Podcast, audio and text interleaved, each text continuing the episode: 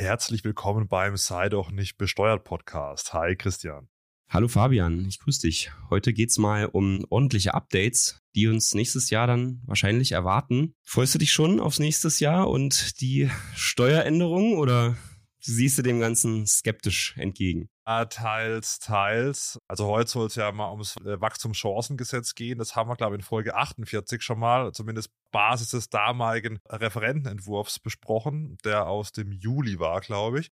Und ja, jetzt ist es zwar noch nicht final beschlossen, also so halb kann man sagen, es ist durchs Kabinett durch, muss natürlich noch von Bundestag und, und Bundesrat dann wirklich beschlossen werden, aber klar, die aktuelle Regierung bildet da die, die Mehrheit und wird wahrscheinlich so kommen. Ob ich es gut finde, das kann man nicht so pauschal beantworten. Ein paar Sachen finde ich schon sehr gut, die da drin stehen. Andere Sachen sind ein bisschen erschreckend. Da werden wir heute noch im Detail drüber sprechen, aber es sind schon ein paar Knaller drin und nicht nur positive. Ja, genau.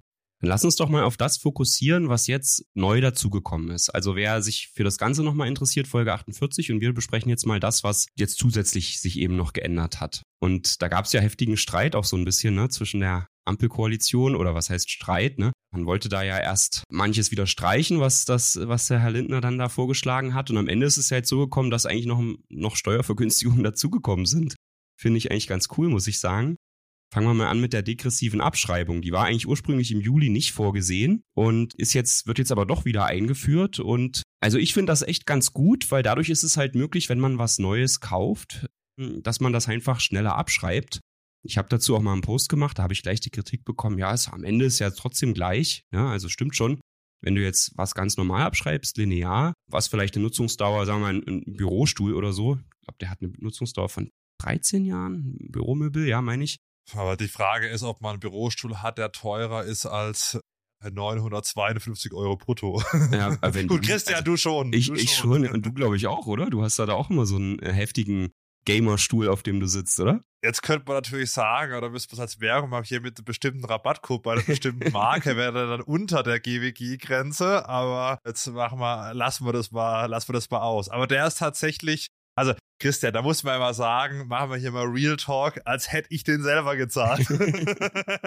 das ist ein Geschenk. Ja, gut, was heißt Geschenk? Ich meine, haben wir auch schon oft drüber diskutiert, da dann Betriebseinnahmen, aber es ist natürlich trotzdem schöner, die Betriebseinnahme mit einem Stuhl zu haben, als den Stuhl selber kaufen ja, zu müssen. Das ja. stimmt, ja. Gut, so dies, dieses Glück hatte ich leider nicht, ja. Ich musste meinen, also jetzt gehen wir einfach mal davon aus, ich musste meinen Stuhl selber kaufen.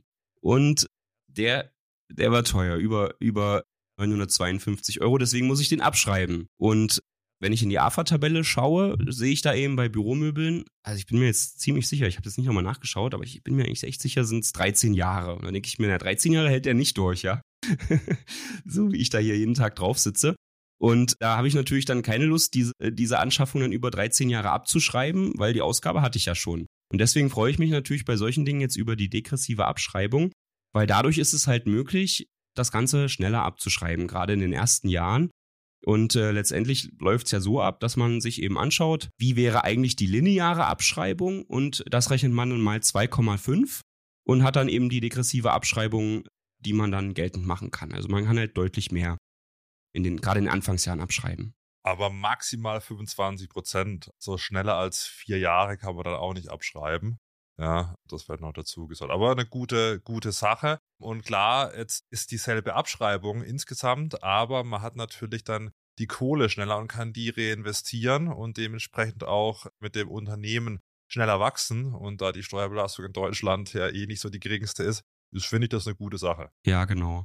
Und da steckt, glaube ich, auch so ein bisschen das Klimaschutzthema dahinter. Kommt ja, glaube ich, auch dann am Ende von Robert, Robert Habeck, hat man zumindest so gehört, dass der sich das gewünscht hat drin. Oder konnte man lesen in den Zeitungen, weil da, glaube ich, die Hoffnung besteht, dass auch die ein oder andere klimaschädliche Anlage vielleicht ausgetauscht wird und dann ein gewisser Anreiz besteht, das vielleicht eher zu machen und gegen irgendwas Schönes, Sauberes auszutauschen. Ja, trifft jetzt auf unserem Bürostuhl nicht zu, aber genau. Also insofern, da können wir schon mal Daumen hoch machen. Ne? Und äh, das Ganze gilt auch schon für Anschaffung ab 30.09. Also obwohl das Gesetz eigentlich jetzt noch gar nicht verkündet ist, alles was soll dann rückwirkend, alles was man ab 30.09. angeschafft hat, kann dann schon ebenso besser abgeschrieben werden. Ja, das ist, ich finde das immer ganz lustig, diese rückwirkenden Änderungen. Also das ist ja so lange schön, ja, bis halt mal was Negatives kommt. Also man sagt ja immer eigentlich so, ja, keine rückwirkenden Änderungen. Jetzt sagt natürlich keiner was, weil alle sind froh, es kommt, aber da mal den, den Zeigefinger hoch, ja, also das sollte man nicht so zum, zum Standard machen, ja, vor allem wenn es mal in die andere Richtung geht. Ja. Richtig. Ja, und dann wollen wir, haben wir noch was zur degressiven Abschreibung für bewegliche Wirtschaftsgüter war das ja jetzt, ja, für alles, was sich irgendwie von links nach rechts tragen lässt. Da ist das natürlich gut. Und jetzt geht es um die Frage, was ist denn mit Immobilien? Da konnte man ja auch immer wieder lesen, viel zu wenig Neubau. Es lohnt sich auch gar nicht mehr, eine Immobilie zu bauen. Die zu erwartenden Mieten decken niemals die Baukosten und die Zinsen. Und was die Folge ist, baut keiner mehr. Und da sagt natürlich die Bauministerin von der, F äh, von der SPD, ja, dann muss halt ein Steueranreiz her. ja, es gibt jetzt die degressive Abschreibung ja, in Höhe von 6% und für Gebäude, die eben Wohnzwecken dienen. Und das ist eine, auch eine gute Sache. Ja, es muss aber eben Neubau sein, ne? oder man muss sie dann direkt nach dem Neubau erworben haben im Jahr der Fertigstellung. Damit will man eben erreichen, dass endlich wieder mehr Wohnungen entstehen und dass sich zumindest für die Investoren dann durch den Steuereffekt irgendwie noch lohnt. Und ich glaube fast, dass das sogar funktionieren könnte. Weil, also erstens habe ich als Steuerberater so ein bisschen die, die Erfahrung, wenn jemand einen Steuervorteil mitnehmen kann, in, auch so in dieser Art, dann, dann denkt man manchmal nicht mehr so an die Wirtschaftlichkeit und macht es nur wegen dem Steuereffekt. Das ist oft so bei, bei Denkmalschutzimmobilien vielleicht. Aber ich, ich glaube, es ist halt auch momentan wirklich der einzige Weg, ja. Die, in der Presse war da manchmal so das Thema, ja, man könnte ja vielleicht auch die Baustandards und die Bauauflagen ein bisschen senken und die Genehmigungsverfahren und so einfach ein bisschen entschlacken, dann wäre das auch besser statt der Steuervorteil. Aber gut, das ist wahrscheinlich einfach einfacher, das, das so einzuführen. Und ich habe es mal durchgerechnet. Also jetzt nur mal, um es plastisch zu machen, wenn man jetzt irgendwas, ein neues Gebäude baut für 500.000 Euro zum Beispiel, dann hast du natürlich jetzt die Möglichkeit, da also jedes Jahr schon 30.000 Euro abzuschreiben und sonst wären es eher 10.000 Euro gewesen. Und das ist natürlich schon ein Riesenunterschied. Das heißt, du musst, wenn du die Immobilien vermietest, viel weniger versteuern. Das ist schon eine gute Sache. Und dann natürlich nach zehn Jahren vermieten, kannst du dann auch noch frei verkaufen. Das ist natürlich echt schön, wenn man dann schön abschreibt und dann eben schon die Steuervorteile hat und sie dann nach zehn Jahren im Privatvermögen dann trotzdem steuerfrei verkaufen kann. Ja, das ist also Daumen, Daumen hoch. Ja, und am Ende, also vielleicht nur um das nochmal klarer zu machen, ich habe ja gerade das gesagt mit den 30.000 Euro Abschreibung. Am Ende, wenn du dann keine Ahnung, eine Mietrendite hast von 4% auf so eine Immobilie, die dich 500.000 Euro gekostet hat, hättest du Mieteinnahmen von 20.000 Euro pro Jahr und kannst davon eben diese Abschreibung von 30.000 abziehen. Das heißt, da hast du schon mal 10.000 Verlust. Dann hast du noch Zinsen und so weiter, ja. Also das heißt, du kannst halt wirklich, wenn du jetzt eine Immobilie dann bauen lässt, hast du auf dem Papier einen Verlust, den du dann mit deinen anderen Einkünften aus angestellter Tätigkeit oder die Klassiker sind die Ärzte, ja, wenn die Ärzte dann eben jetzt ihre hohen Einkünfte haben, können sie dann ihre Vermietungsverluste verrechnen und kriegen am Ende noch eine Steuererstattung. Hm, ja, klar. Das ist äh, eine gute Sache ja, für alle, die, die nochmal Steuern sparen wollen. Und was vielleicht auch gut ist, also zumindest habe ich das jetzt hier so gelesen, es gab ja schon auch so eine Abschreibungsbegünstigung für Immobilien, für Neubau, wenn dann, wenn das aber eben so ein, auch so ein Energiethema, ne, wenn das so ein Effizienzhaus war und so.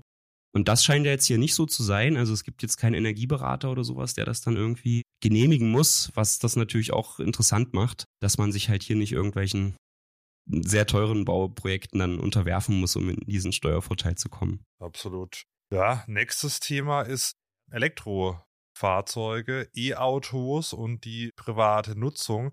Da ist ja aktuell so, wenn man sich jetzt ein Tesla Model 3 kauft, dann bekommt man, wenn man äh, den Firmenwagen dann privat nutzt, eine starke Steuervergünstigung bis 60.000 Euro pro Listenpreis. Zahlt man nur ein Viertel bei der 1%-Regelung, hat also dann einfach gesagt nur eine Steuerbelastung für die Privatnutzung von 0,25% im Monat und das, Christian, soll angehoben werden. Ja, auf 80.000 Euro.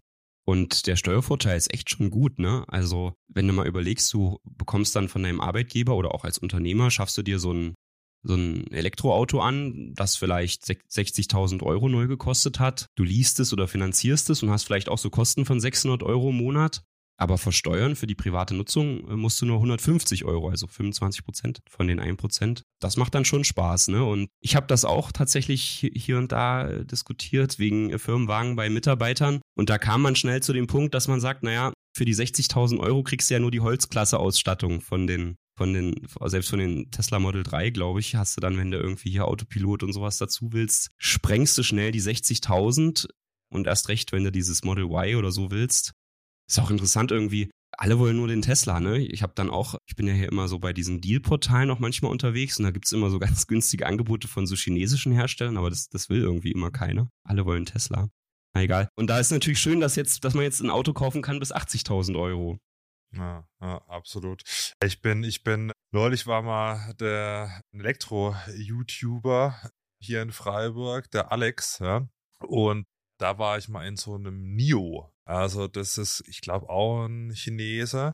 Und das war wirklich schon beeindruckend, wie gut verarbeitet er war und wie, wie schick das ausgesehen hat. Also, wobei, müssen wir mal sagen, hier unterstützt die deutsche Autoindustrie.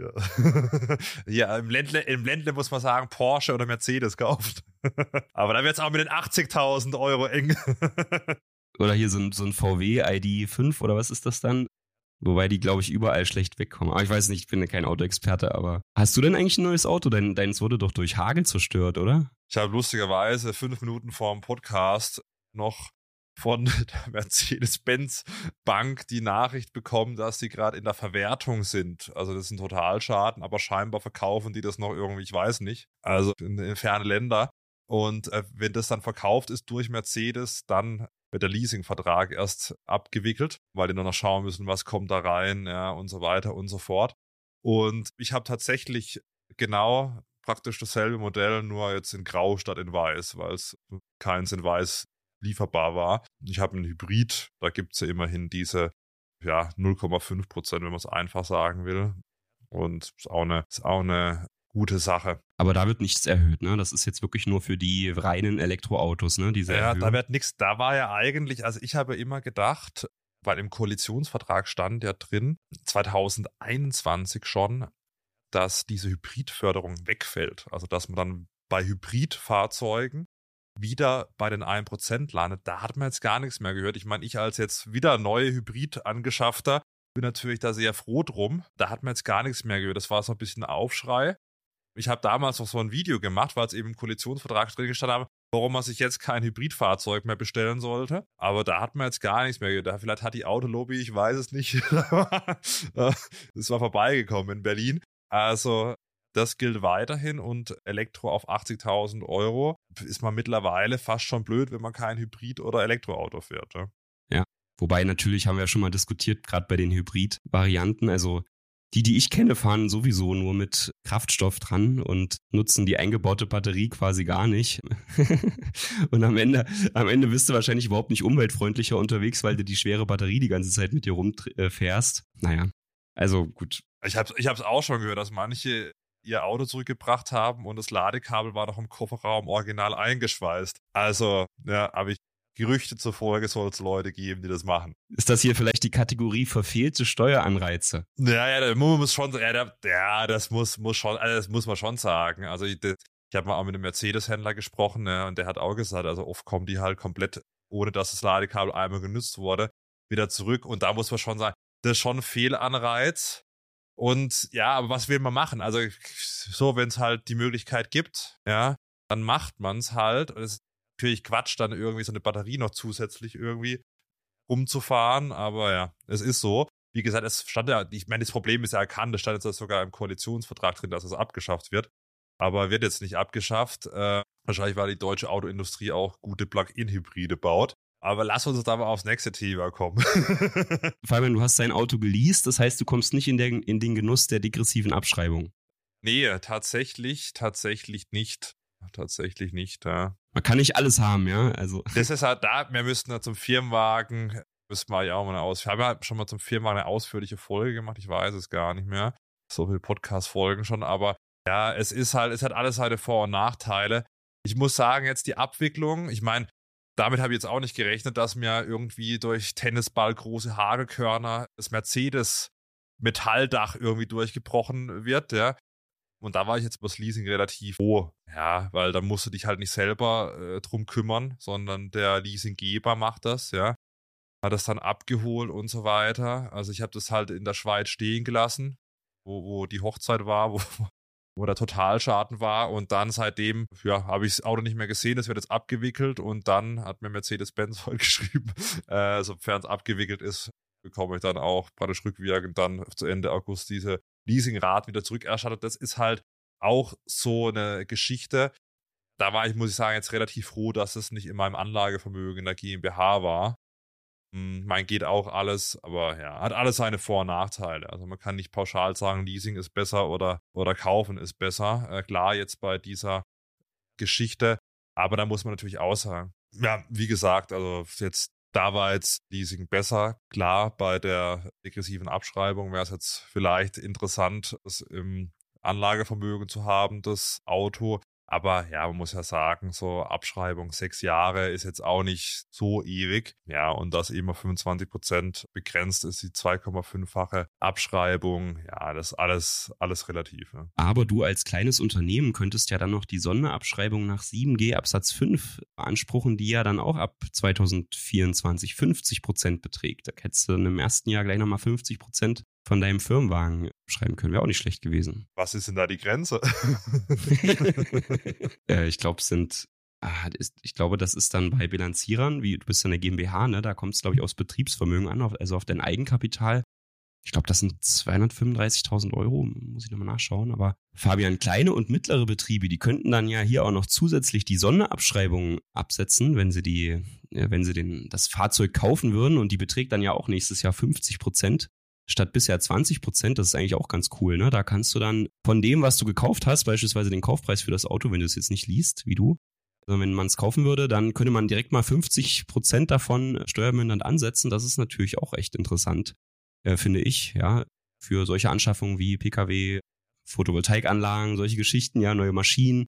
Also auch da, kleine Betriebe sollten sich das echt mal ansehen. Haben wir eigentlich schon gesagt, dass das für Anschaffung gilt bei E-Autos nach dem 31.12., also ab dem 01.01.2024, weiß ich gar nicht. Das, das wäre vielleicht noch wichtig, dass wir das erwähnen, genau, weil sonst, wir haben mal hier vom 30.09. gesprochen, nicht, dass jetzt jemand losrennt und sich diesen, das noch schnell liest, ja. Jetzt ja, glaube ich, auch die Förderung für also das Scheiter nicht Besteuer-Podcast gehört, die haben gesagt, das geht also erst ab dem 01.01.2024. Ja. ja, genau. Ich glaube, da jetzt gibt's ja leider auch nicht mehr diese, diese Förderung ne, für Gewerbebetriebe, die diese, diese, diesen Zuschuss, diesen BAFA-Zuschuss, der gibt's nur für Privatleute. Insofern, das ist eh vorbei. Ja. Absolut, absolut. Ja, sollen wir mal, wenn wir gerade von Hybridautos gesprochen haben, mal zur Investitionsprämie für den Klimaschutz kommen? Man hat irgendwie den Eindruck, das Gesetz hier aus dem Finanzministerium ist ganz schön grün geprägt, oder? ja, aber ist ja gut, ja.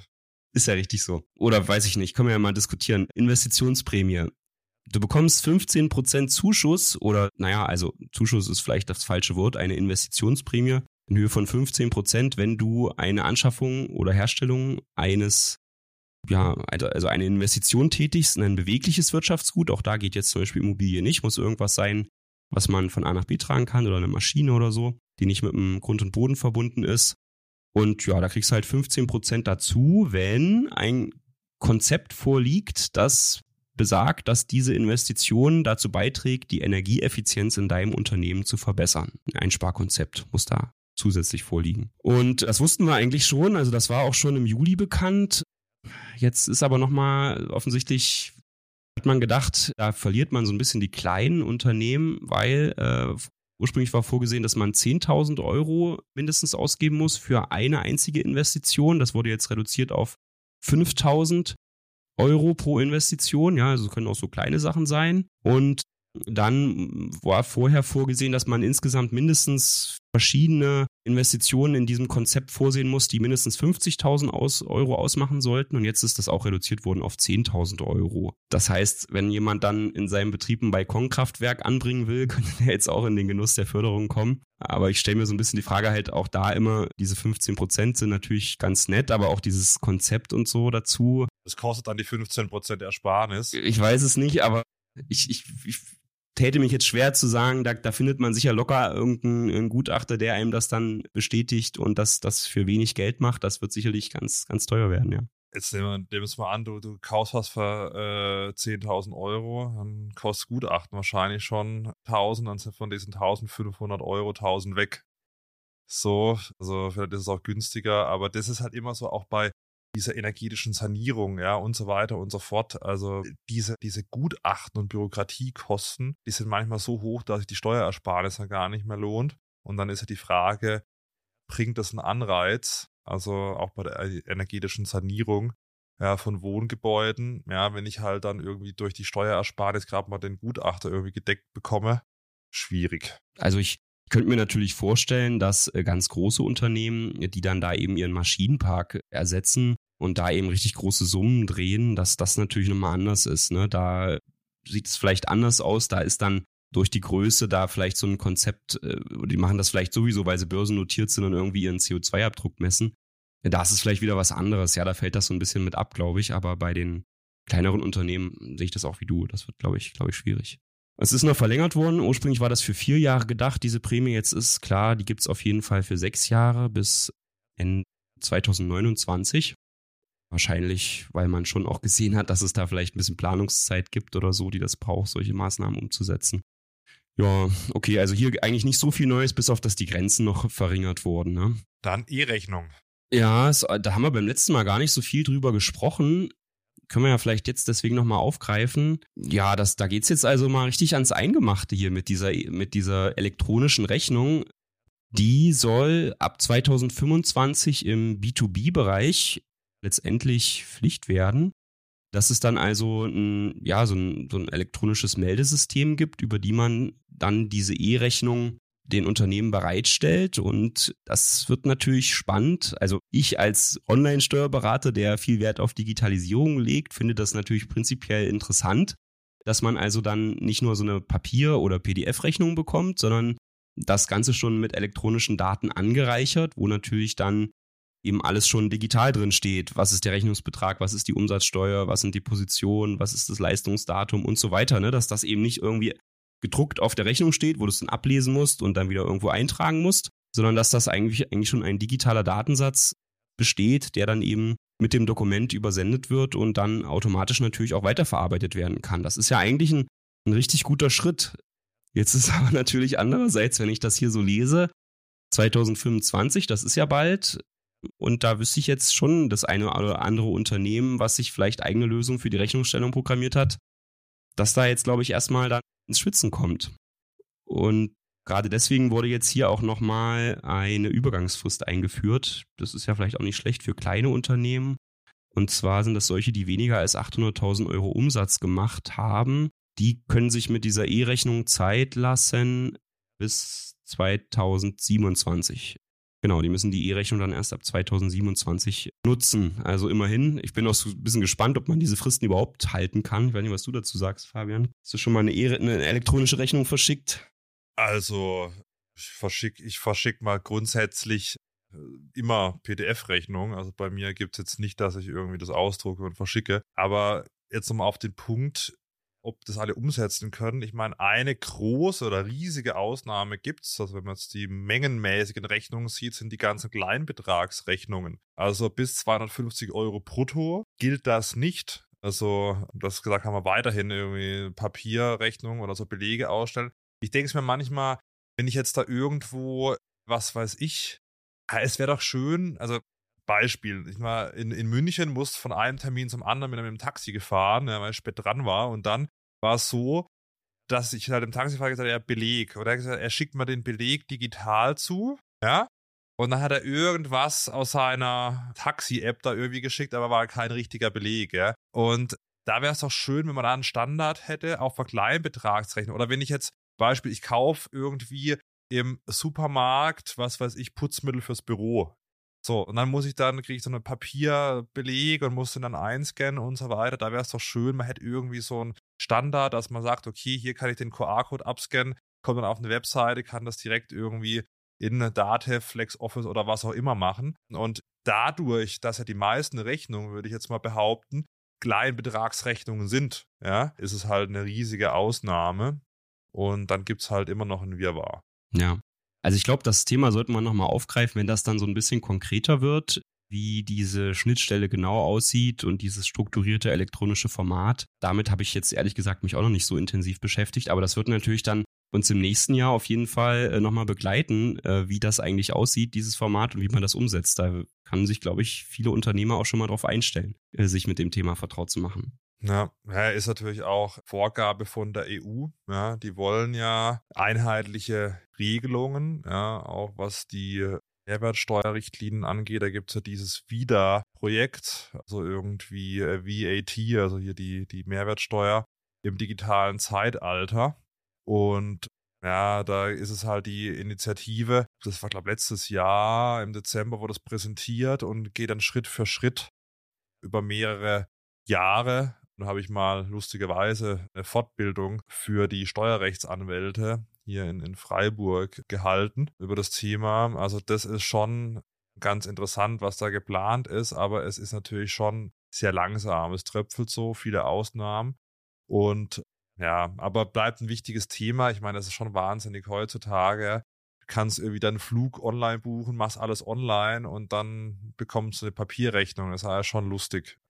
Aber gut, das wird jetzt zu weit führen. Lass uns mal vielleicht zum, zum nächsten Thema, was vielleicht auch ein bisschen interessanter ist, nämlich das Thema Grunderwerbsteuer. Da hat man jetzt lange gehört, soll vereinfacht werden, weniger Grunderwerbsteuer. Man soll irgendwie als Familie zwischen, also auch in der Ehe da einfach äh, selbstgenutzte Wohnimmobilien erwerben können. Es war in der Diskussion, dass vielleicht da es einen Freibetrag gibt für den erstmaligen Erwerb, dass vielleicht gar keine Grunderwerbsteuer anfällt und so weiter und so fort.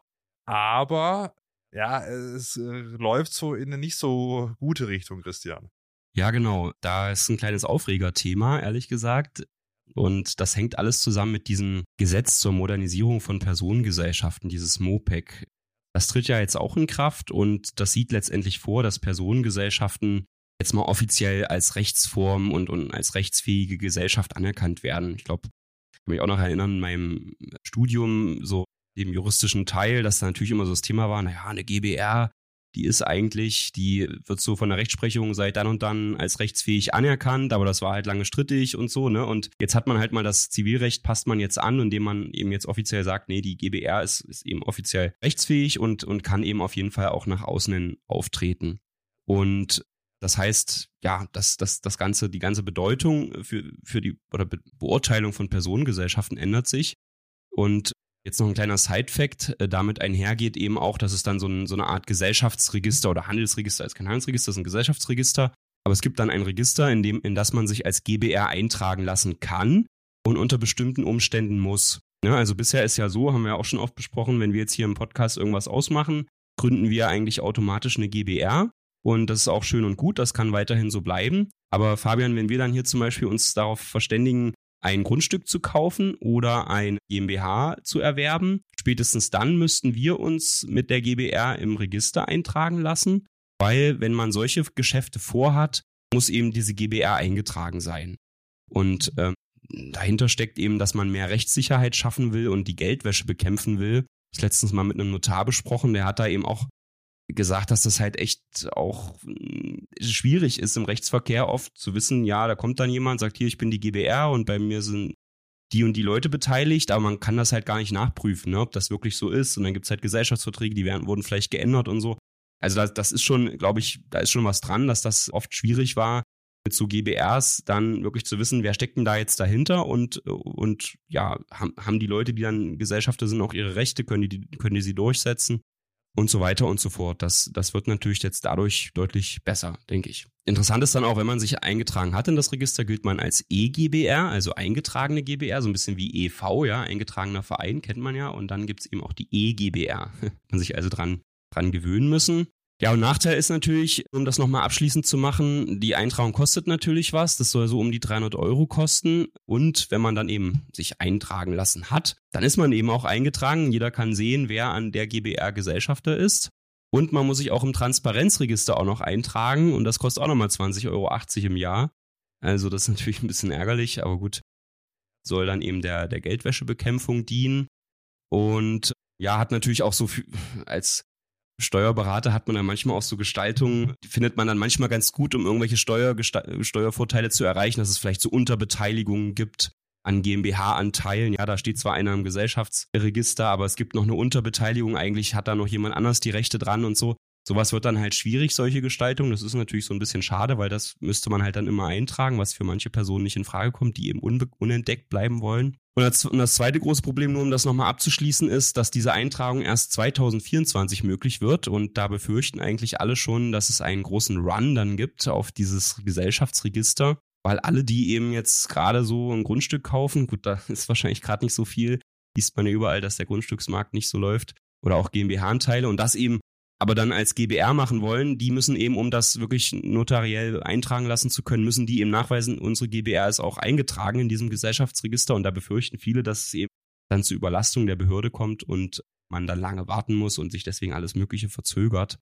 Bin ich mal gespannt, ob das so, so ist oder ob uns die Behörde überzeugt, dass sie das auch hinkriegt. Soweit so gut. Hast du dazu noch was? Weil dann ist halt natürlich jetzt die Frage, wie kommt das, was hat das mit der Grunderwerbsteuer zu tun? Also vielleicht da nochmal kurz zum Klarstellen. Also man muss sich nicht eintragen lassen, aber wenn man eben Rechtsgeschäfte macht, die wiederum was erfordern, dass man eben eingetragen ist, wie eben Grundstücksgeschäfte, dann muss man sich als GBA eintragen lassen.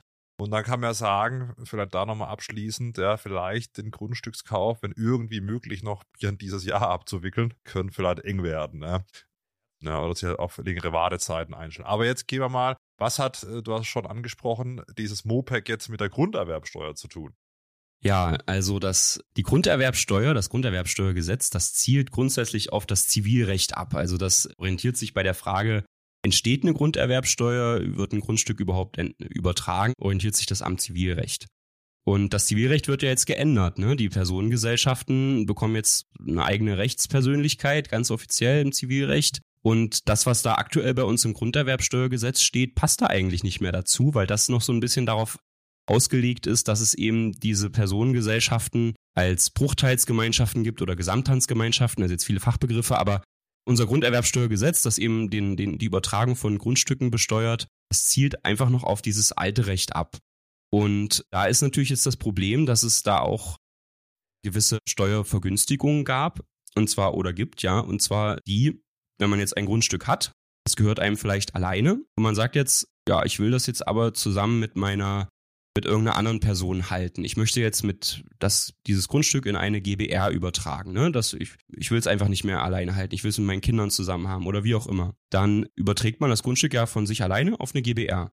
Und dafür gab es bisher eine Steuerbefreiung. Macht ja auch Sinn, weil man hatte vorher den, das Grundstück und man hat es nachher auch noch über die GBR und insoweit, wie man an der GBR beteiligt ist, sollte ja wohl klar sein, dass man dann keine Grunderwerbsteuer zahlt. Ne? Ändert sich ja nichts. Man hatte vorher den Besitz und hat nachher auch noch.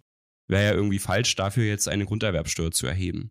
Und genau deswegen gab es auch Befreiung. Das war hier Paragraph 5 im Grunderwerbsteuergesetz und Paragraph 6. Da gab es dann auch so Besitzfristen, wenn man das gemacht hat. Man hat das auf eine GBR übertragen, das Grundstück, konnte man das Grunderwerbsteuer frei machen musste aber das Grundstück dann zehn Jahre halten. Soweit so gut. War eigentlich eine ganz passable Regelung. Und jetzt ist also offensichtlich aufgefallen, ich kann mir das glaube ich gar nicht anders erklären, als dass ich, als mit dem Begriff aufgefallen, dass mit dieser Änderung des, der, der Personengesellschaft in, der, in dem Zivilrecht, dass ja jetzt eigentlich unsere grunderwerbsteuerlichen Regelungen gar nicht mehr dazu passen und man jetzt eigentlich, wenn man das alles so umsetzen würde, wie es jetzt geplant ist, in eine Situation laufen würde, in der man dann Grundstücke nicht mehr grunderwerbsteuerfrei auf eine Personengesellschaft übertragen kann, an der man selbst beteiligt ist. Und das ist natürlich irgendwie krass, oder, Fabian? Bist du da? Wie siehst du das? Ja, also das ist schon, also es gibt ja vielleicht die Ausnahme, 3 Nummer 4 Grunderwerbsteuergesetzes, glaube ich, wenn man beispielsweise seiner Ehefrau oder seinem Ehemann das Grundstück überträgt, dann ist es von der Grunderwerbsteuer ausgenommen. Selbes gibt es in gerader Linie, also beispielsweise wenn man seinem Sohn oder seiner Tochter Grundstück überträgt, aber du hast natürlich schon recht. Die GBR ist ja nicht die Frau, ja, so, oder der, oder der Mann. Also das ist schon, die Frage ist, ist das gewollt oder hat man es irgendwie verpeilt? Ja, das beides, beides möglich. Also ich würde es auch so, wie du das gerade gesagt hast, ich würde das auch so sehen, dass wenn man jetzt zum Beispiel sagt, ich habe mein Grundstück jetzt alleine, aber ich will es lieber mit meiner Frau zusammenhalten, gibt ja vielleicht, ne, die beteiligt sich vielleicht am Umbau, deswegen will die auch eben offiziell mit Eigentümerin sein, Gibt es ja ganz oft so eine Fälle und da würde ich schon kritisch sehen, ob das jetzt überhaupt noch möglich ist, wenn man dann eine, eine GBR mit der Frau zusammen macht, um das Grundstück zu halten, auch wenn es diese Befreiung gibt, die du gerade angesprochen hast. Aber die wirkt für GBRs eigentlich nur in Kombination mit diesem Paragraphen 5, den es ja dann, der dann ins Leere läuft. Also da wäre ich auch skeptisch, ob das überhaupt dann so noch funktioniert und die Frage, ja, also man kann jetzt lesen, dass das offensichtlich gerade noch Diskussion, äh, da wird gerade noch drüber diskutiert, äh, also finden noch Erörterungen mit den Ländern statt in Bezug auf die künftige Ausgestaltung dieser Steuervergünstigung. Die sind noch nicht abgeschlossen. Das ist natürlich irgendwie auch krass, wenn man sich überlegt, dass das Jahr jetzt irgendwie in nicht mal mehr drei Monaten umgesetzt werden soll, dass einem halt jetzt einfällt, dass diese Begünstigung dann nicht mehr gilt. Das ist ja schon irgendwie schade, dass man das nicht vorher erkannt hat, oder? Ja, absolut, absolut. Also ich bin mal gespannt, ob es da noch Änderungen gibt kurzfristig. Wäre nicht das erste Mal, dass kurzfristig doch noch was in einem Steuergesetz geändert wird. Paradebeispiel ist immer das Jahressteuergesetz, ja, wo bis zuletzt dann irgendwie noch gestritten wird. Ja, es bleibt abzuwarten.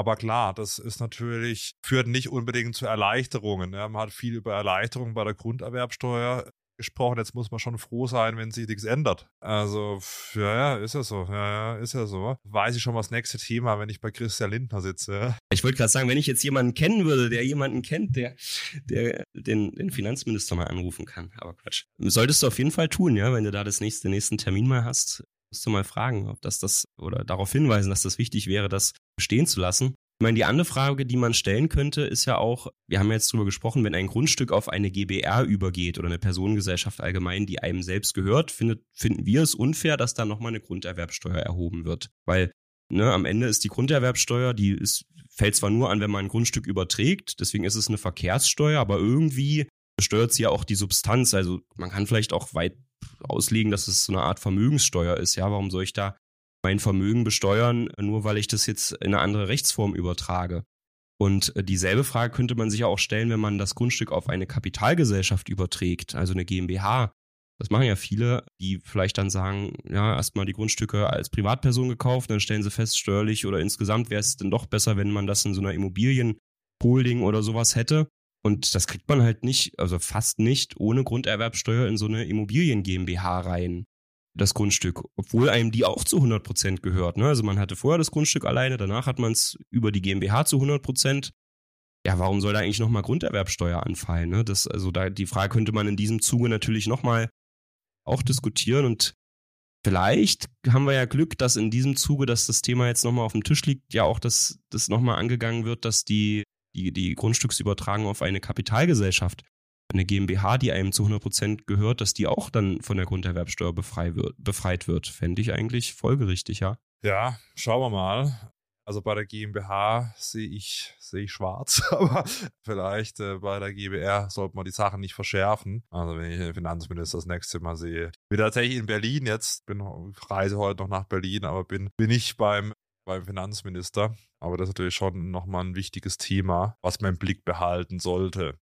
Vielleicht noch eine Entwarnung, ne? ich habe ja das gerade schon angesprochen mit diesen Sperrfristen. Also wenn man das schon früher mal gemacht hat, so ein Grundstück auf eine Gesellschaft übertragen und man das Grunderwerbsteuer freimachen durfte, dann gibt es ja diese Behaltensfristen. Ich meine, die liegen bei zehn Jahren jetzt mittlerweile.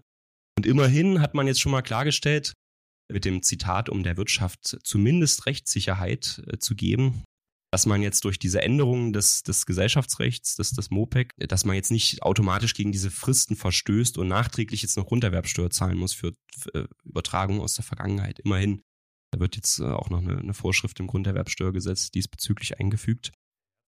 Also das ist dann insofern wieder das Gute, aber ja, insgesamt doch alles ganz schön, ganz schön kurzfristig. Ja, also puh, ein, ein anderes Streitthema, das haben wir auch schon ausführlich äh, besprochen, ist die Meldepflicht innerstaatliche Steuergestaltung. Gibt es schon die Meldepflicht für internationale Steuergestaltungen? Ja, erwähne es gerne nochmal. Ja, da hat man äh, ja, knapp 27.000 Meldungen bekommen als Staat und 24, also nicht 24.000, sondern 24 Verdachtsmomente. Also um es mal einfach und flapsig zu sagen, bringt nichts. Und jetzt will man das so ausweiten auf eine nationale ja, Meldepflicht für, für Steuergestaltungen ist immer noch drin. Ja, ist immer noch drin. Und immerhin, also das ist das, warum wir es auch nochmal aufgreifen. Also einerseits, weil wir es blöd finden und das einfach nochmal sagen wollen. Deswegen habe ich es hier nochmal reingeschrieben und weil es immerhin noch eine, einen gewissen Aufschub gibt. Also es soll mindestens ein Jahr Zeit geben, nachdem also es ist so, dass das Bundesministerium der Finanzen wird ermächtigt, eine Frist zu nennen, ab wann diese Steuergestaltungen zu melden sind. Und dann soll es aber mindestens ein Jahr Zeit geben, äh, soll man nochmal ein Jahr Zeit bekommen, um diese Meldung dann tatsächlich durchzuführen, um dann äh, erforderliche IT-Infrastruktur aufzubauen, um das dann eben auch automatisiert machen zu können. Also das ist so ein bisschen der Hintergrund, dass man dann noch ein bisschen Aufschub gewährt, gewährt bekommt oder gewährt hat jetzt von einem Jahr. Hm, ja, hilft jetzt auch nicht viel weiter, aber äh, immerhin wollte man nochmal sagen, dass es zumindest dann mal Vielleicht kippt es nächstes Jahr doch noch. Ja, das wäre natürlich nicht schlecht, ja. Wobei, weißt du, was ich letztens gelesen habe? Das war so ein interessanter Auf Aufsatz. Da ging es um KI in der Steuerberatung und da stellt man natürlich fest, dass der ein oder andere Steuerberater das schon, schon nutzt. Ja, also zum Beispiel die, die Big Four, die versuchen schon mit solchen Large Language Models dann einfach mal so einen gesamten Datensatz von so einem Unternehmen zum Lernen der KI zur Verfügung zu stellen und dann zum Beispiel, wenn das Unternehmen verkauft wird oder so, kannst du damit so eine Art Chatbot Fragen zu dem Unternehmen stellen, was, was ich irgendwie einen ganz interessanten Use Case finde, um dann, ne, kannst halt mit der KI über das Unternehmen reden und nicht mit irgendeinem Mitarbeiter von dem Unternehmen. Das, also ich kann mir das eigentlich ganz gut vorstellen. Und äh, da habe ich, war so ein interessanter Ansatz, ja, was wäre denn jetzt eigentlich, wenn die Finanzverwaltung auch KI-Modelle einsetzt, um zum Beispiel so einen riesen Datensatz von diesen 27.000 Meldungen, hast du, glaube ich, gesagt, um die dann KI gesteuert auszuwerten und da irgendwelche Strukturen zu finden, um dann eben da viel besser mit diesen Daten umgehen zu können. Und ne, wir haben das ja immer so kritisiert. Ich will mich jetzt nicht als Verfechter von diesen äh, Meldungen äh, positionieren, auf keinen Fall, aber ich sehe dann vielleicht schon irgendwie, wenn man es da wenigstens auch nutzt, ist ja dann vielleicht auch noch was damit gewonnen, ja. Aber äh, und, und da sehe ich halt vielleicht schon einen Use Case, wenn man sich auch dazu bereit erklärt, in der, in der Finanzverwaltung dieses Thema KI mal anzugehen und dann vielleicht zu sagen, jetzt habe ich hier diesen, diese 27.000 Daten und da soll jetzt mal die KI schauen, was man damit anfangen kann. Das, das hätte ja dann wenigstens irgendeinen Nutzen. Ja, ich mache hier noch Beratung fürs Finanzamt, na gut. ja, also wie gesagt, es ist noch nicht durch. Ähm, wird wahrscheinlich Mitte Dezember werden. Vielleicht wird da nochmal was geändert. Ja, das bleibt ja sowieso spannend. Der Bundesrat hat ja schon, die Länder haben ja schon so ein bisschen aufgemuckt, dass die das jetzt überhaupt nicht gut finden, die Steuereinbußen, die damit einhergehen, mit diesen Themen, zum Beispiel degressive Abschreibung, Sonderabschreibung und so weiter. Da fällt ja dann hier und da vielleicht auch Gewerbesteuer weg oder auch eine, ja, also das ist natürlich schon blöd. Und da bin ich mal gespannt, ob das wirklich dann am Ende so auch durch den Bundesrat geht wird es wahrscheinlich, wird's wahrscheinlich noch ein Zugeständnis geben irgendwo. Vielleicht mehr Geld für, für Flüchtlingsunterkünfte oder sowas. Irgendwie vielleicht so ein Deal wird es da vielleicht noch geben. Ich weiß es nicht, aber das. Das hat man bei der innerstaatlichen Steuergestaltung, da gibt es ja ein Video, kann man gerne mal auf meinem Instagram oder TikTok-Kanal nachschauen. Als ich gefragt habe, das jetzt sein muss, dass eine nationale Steuergestaltung kommt. Das habe ich einen Bundesfinanzminister gefragt. Und er, die Antwort war ganz interessant. Er hat dann gesagt, so ist Politik. Also war, war ein Deal, das ist schon manchmal wahnsinnig. Jetzt pass mal auf, jetzt pass auf, eine wahnsinnige Überleitung. Deal, ein sehr guter Deal. Jetzt muss ich mal ein bisschen Werbung in eigener Sache machen, da ja bald mein neues Sei doch nicht besteuert Buch erscheint. Ja, das Buch gleichnamig zum Podcast, das wollte ich mal erwähnen. Gerne fleißig vorbestellen bei Amazon und Co. Gerne auch bei der Buchhandlung Rombach in Freiburg. Da kann man sogar ein signiertes Exemplar von mir erhalten. Ich habe gestern irgendwie drei Stunden da rumsigniert alle möglichen Sachen da reingeschrieben. Also da nochmal die Werbung in eigener Sache, sei doch nicht besteuert, Buch kommt. Wer das Buch nicht kaufen will, ja? was ist neu? Ja gut, Inflationsausgleichsprämie ist drin, die ganzen Neuerungen zu Photovoltaikanlagen, äh, Plattformsteuertransparenzgesetz, dann habe ich Kapitalvermögen nochmal ein bisschen detaillierter beschrieben, dann Übersichten, pauschalen Freibeträge wurden ergänzt und so weiter und so fort. Also, äh, und natürlich komplett aktualisiert zum, zum aktuellen Rechtsstand. Also für die, für die Steuererklärung 2022 reicht das alte Buch noch, aber wenn man 2023 machen möchte, dann gerne, kostet 16 Euro, ja, kann man von der Steuer absetzen, sollte man sich gönnen. Wenn man das nicht gönnen will, dann kann man natürlich gerne Podcast abonnieren und da eine schöne Bewertung für uns da lassen. Das freut uns natürlich auch. Auf jeden Fall. Ja, cool. Dann danke für das, dass wir mal das über die Updates sprechen konnten, Fabian. Bin gespannt, wie es ausgeht. Wir werden euch hier auf jeden Fall auf dem Laufenden halten und dann hören wir uns nächste Woche wieder. Genau. Und wer auf der Buchmesse ist, Freitag und Sonntag halte ich einen Vortrag. Sonntag 30 Steuertipps in 30 Minuten. Open Stage, Frankfurter Buchmesse, 15 Uhr, wer da ist. Ja, sehr gut. Viel Spaß. Danke und liebe Grüße aus Freiburg nach Halle. Genau, viele Grüße zurück. Ciao. Ciao, ciao.